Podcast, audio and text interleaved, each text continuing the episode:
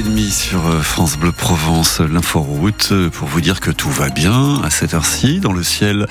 Eh bien, je vous annonce le retour du soleil après ces deux jours de pluie qui nous ont certes fait du bien. Bon, on est content de le revoir, ce soleil qui va briller généreusement sur la Provence aujourd'hui. Mistral aussi, avec des rafales jusqu'à 50 km heure. Les températures cet après-midi, 15 degrés à Marseille et Toulon, 14 à Aix.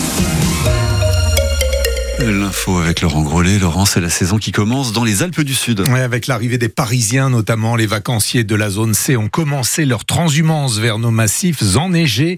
Oui, parce que la neige est encore tombée au-dessus de 1800 mètres ces dernières heures, jusqu'à 80 cm pour les massifs les plus élevés. Une saison que Dominique Laudré, le maire de Vars, dans les Hautes-Alpes, juge déjà bien partie. Ce week-end, on est à 89% de, de remplissage. Et pour la semaine qui arrive, on est à 88% de, remplissage.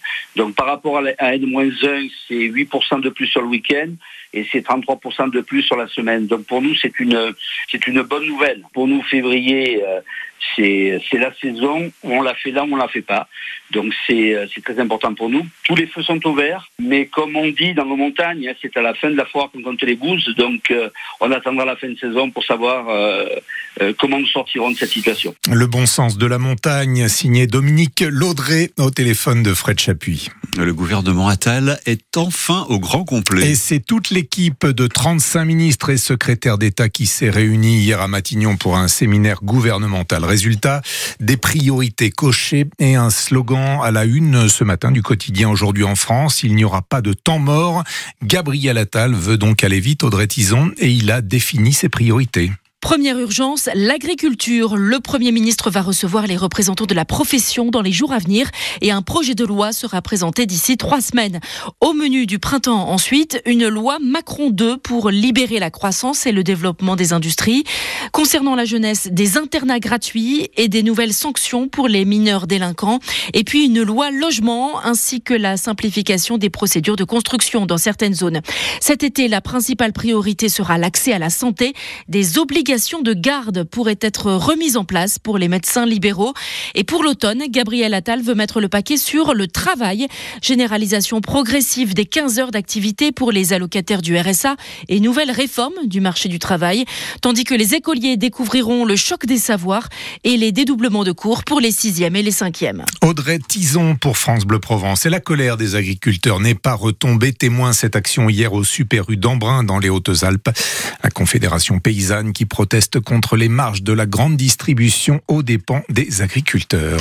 Une victoire dans la douleur. Mais une victoire quand même pour le 15 de France hier après-midi en Écosse, le score 20 à 16 et une fin de match digne d'un film à suspense. 5 minutes d'arbitrage vidéo pour refuser un dernier essai écossais. Huit jours après l'humiliation irlandaise, on a souffert Vincent Pellegrini.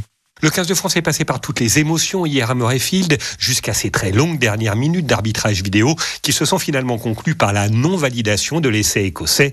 Ce succès tricolore évite de sombrer dans la crise. Des Bleus qui ont su surmonter la sortie sur blessure de leur capitaine Grégory Aldrit en début de deuxième mi-temps, souligne l'ailier Louis Biel-Biarré. C'est sûr que de perdre Greg, c'est jamais facile. On connaît tous son importance maintenant, d'autant plus depuis qu'il a le capitana.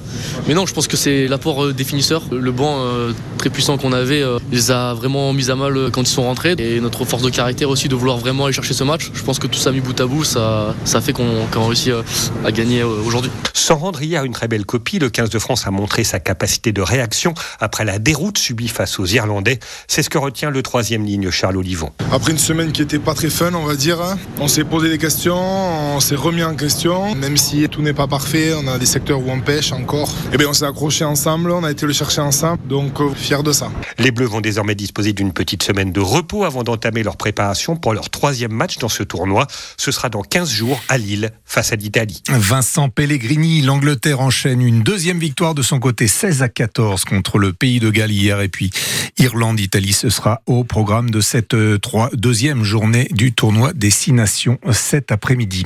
La troisième tentative aura été la bonne pour le Français Hugo Humbert après deux échecs en demi-finale du tournoi marseillais, le numéro 21 mondial se qualifie pour la finale de l'Open 13. Humbert euh, affronte cet après-midi le Bulgare Grigor Dimitrov, numéro 13 mondial.